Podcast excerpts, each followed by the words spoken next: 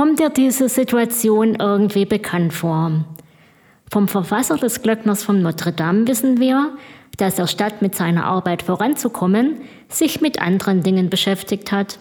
Und zwar dermaßen ausgeprägt, dass sich die Fertigstellung seines Romans immer weiter verzögerte, wovon sich der Verleger natürlich wenig begeistert zeigte.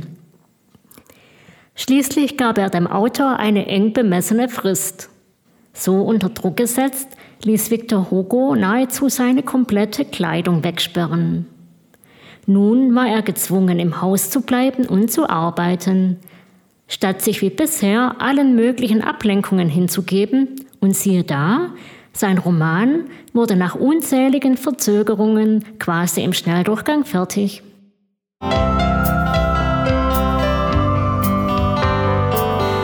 Herzlich willkommen zum Podcast Innerlich Frei von Manuela Seckler.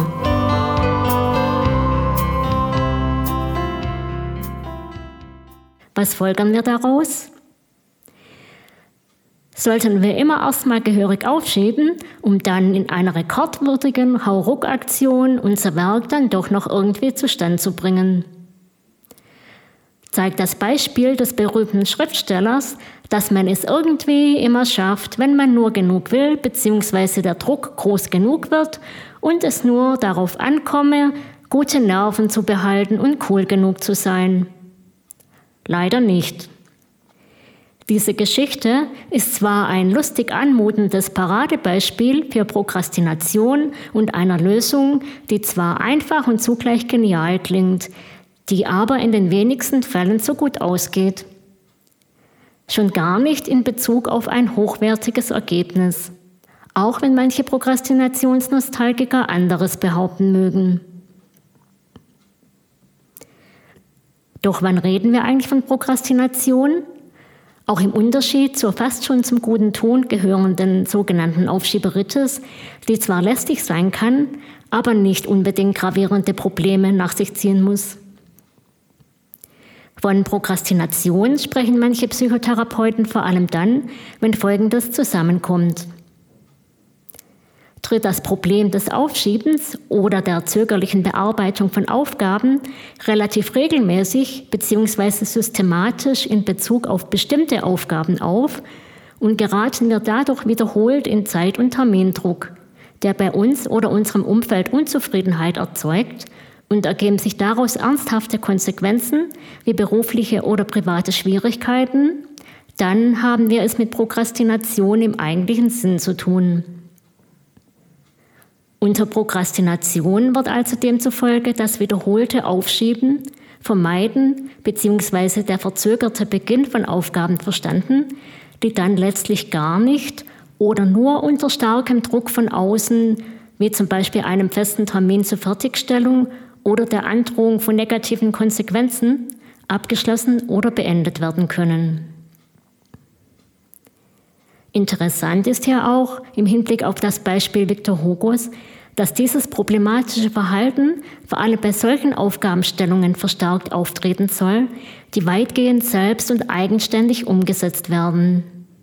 Also die ohne oder nur mit geringem festen zeitlichen und inhaltlichen Bezugsrahmen sind wie das häufig in manchen Studienfächern, zumindest war das in früheren Zeiten so, oder im Rahmen einer Selbstständigkeit oder eben auch bei künstlerisch und kreativ Arbeitenden vorkommt. Was können wir daraus folgern? Ich möchte an dieser Stelle vor allem auf drei aus meiner Sicht dazu zentralen Aspekte hinweisen. Es geht dabei jetzt also auch um Dinge, die du beherzigen kannst, wenn du von dieser Art von Prokrastination betroffen bist. Erstens sollten wir uns von falscher und vor allem wenig zielführender Prokrastinationsromantik verabschieden. Wir wissen mittlerweile aus zahlreichen Fällen aus der Praxis, dass hochwertige Ergebnisse viel eher aus sinnvoll strukturierten Prozessen und disziplinierter Arbeit hervorgehen, zumindest in weiten Phasen der kreativen Arbeit auch wenn es immer noch Personen gibt, die dies bestreiten und lediglich auf Eingebungen und mühelosen Schöpfungen aus dem Nichts vertrauen und ihr Tun immer wieder aufschieben, wenn eben derartiges nicht erfolgt. Doch auch vom Ergebnis mal ganz abgesehen, durfte eine Lösung la Victor Hugo und vor allem dessen Vorgeschichte viel verschwendete Energie und vermeidbares Leid mit sich bringen. Zweitens durften wir hilfreiche Strategien entwickeln, wie wir mit unserem Projekt vorgehen werden, damit uns nicht Prokrastination und in der Folge daraus Selbstzweifel quälen. Dazu gehören möglichst verbindliche Arbeits- und Zielvereinbarungen, zumindest mit sich selbst, sowie eine disziplinierte Selbstführung im Hinblick auf Ablenkungen.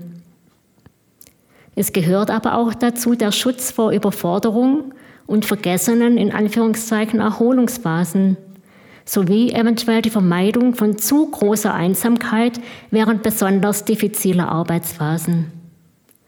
Auch hier ist manchmal viel Fingerspitzengefühl und eine gute Selbstkenntnis vonnöten, sodass wir uns da entsprechend einschätzen können auch.